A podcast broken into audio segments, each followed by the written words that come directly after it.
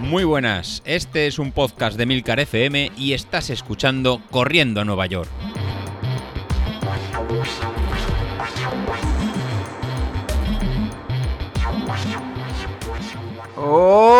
Hola a todos, muy buenos días y bienvenidos de nuevo al podcast de los viernes, vuestro episodio favorito de la semana.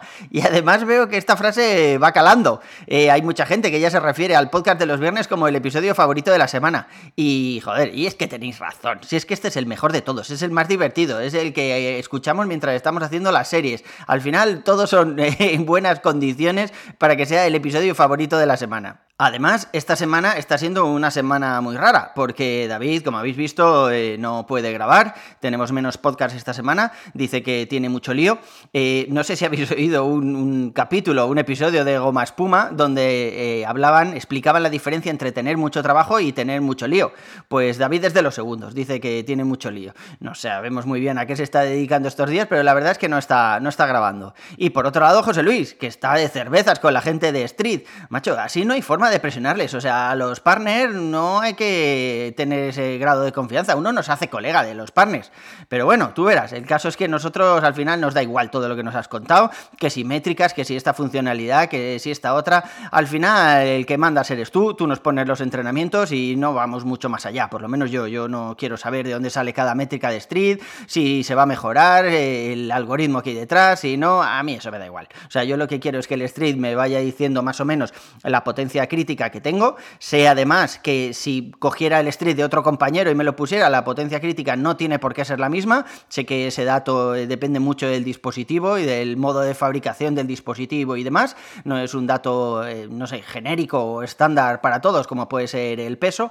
Pero bueno, en cualquier caso, para mí es suficiente. O sea, con que tú controles ese dato y me vayas diciendo, oye, bien, vas mal, aprieta, vamos a hacer una calibración y demás, a mí me vale. Por otro lado, esta semana también hemos tenido la entrevista de Vilito a Iri. Eh, bueno, a ver, entrevista eh, entre nosotros. Eso no es una entrevista, eso es un rato charrando. En la entrevista normalmente quieres conocer a la otra persona, eh, cómo es, qué piensa, qué siente y a quién está hablando, que si vente para Sevilla, tal. Les ha faltado el típico cuelga tú, no, cuelga tú, no, cuelga tú, va, tonto, que si no, no. A ver, esto no es una entrevista seria. Yo también tengo alguna entrevista pendiente, ya os contaremos los próximos días porque estamos intentando cerrar agendas, que no va a ser nada sencillo, pero bueno, yo creo que, os va a gustar. A mí la semana me ha ido bien. Eh, es verdad que, por ejemplo, la tirada larga del domingo pasado no la hice porque no me apetecía. Podía poneros cualquier otra excusa, pero la verdad es que no me apetecía. Y es algo que me pasa en esas tiradas así largas. No es que llegue un momento que esté demasiado cansado. Bueno, a ver, cansado estás cuando llevas 16 kilómetros. Pero eh, yo normalmente paro porque, porque digo, ¿qué estoy haciendo aquí? O sea, ¿qué, ¿qué, necesidad? Estoy aburrido. O sea, más que cansado de físicamente y tal, es que estoy aburrido de estar una hora y media, una hora y tres cuartos por ahí trotando. Y además a una velocidad que no es una velocidad demasiado exigente. Así que, no sé ya os digo, a mí no, me terminan de motivar esas tiradas largas. Sin embargo, eh, las series del martes son mis series favoritas. Eh, yo las disfruto muchísimo. Zona 3, a veces un poquito de zona 4, bajamos a zona 2, los descansos y tal. Y las disfruto muchísimo. Las de los viernes ya no tanto, sobre todo la pirámide que teníamos este, este viernes. Y las pirámides, la verdad es que se hacen durísimas. O sea, no tiene suficiente tiempo de recuperación.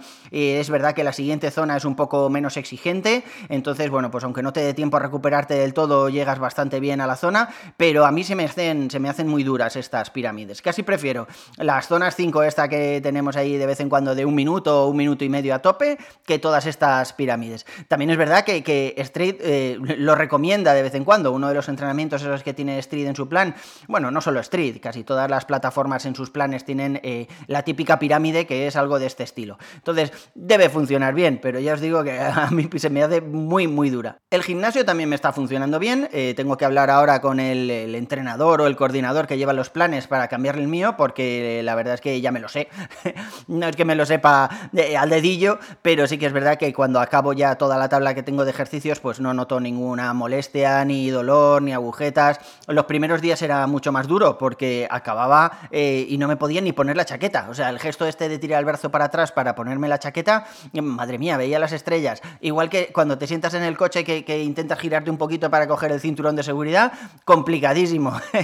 Pero ahora ya no, ahora la hago bien. Eh, además la he recortado un poquito para que me dé tiempo a hacerla más días por semana. Y yo creo que, que bueno, que ya me la sé y que tengo que pasar al siguiente nivel. Ya os iré contando. Aunque no tenemos ninguna pregunta en nuestro consultorio sentimental del running, quería hablaros sobre la vuelta de las carreras. No sé si habéis visto que la semana pasada o hace dos semanas se corrió una carrera en Valencia, que era una carrera presencial, la primera que se hacía. La gente llevaba mascarilla. Aquí en Tres Cantos también se hizo una carrera presencial, lo sabéis, la que no me pude presentar por el piramidal. Y bueno, aquí en Tres Cantos las normas decían que tenías que ir con mascarilla el primer kilómetro y luego cuando la gente, cuando el grupo ya se estiraba un poco más, ya tenías más distancia social y pues entonces ya podías quitarte la mascarilla. Para entrar en meta te la tenías que volver a poner. Eh, no sé, ¿cómo lo veis? Yo creo que aún me va a costar volver a este tipo de carreras porque con la mascarilla no se corre nada bien, ni el primer kilómetro ni nada. O sea, si estás haciendo una tirada así tranquila, pues bueno, aún puedes llevarla, que no pasa nada, pero en cuanto sales a ritmos un poco más exigentes, pues la respiración la llevas más agitada y lo normal es que la mascarilla moleste mucho. Pero claro, tampoco te la vas a quitar. A ver si ahora que parece que estamos ya acabando la la jodemos y no, nos constipamos, ¿no? ¿no? Nos enfermamos. No sé, ya veremos, ya veremos. Pero ya os digo, yo el esquema este que estamos siguiendo ahora de carreras virtuales a mí me gusta y por mí lo seguiría en el tiempo, por lo menos durante unos meses más, hasta que sepamos que es completamente seguro correr sin mascarilla. Y poco más, eso es todo por hoy, un abrazo y nos vemos a la siguiente, hasta luego.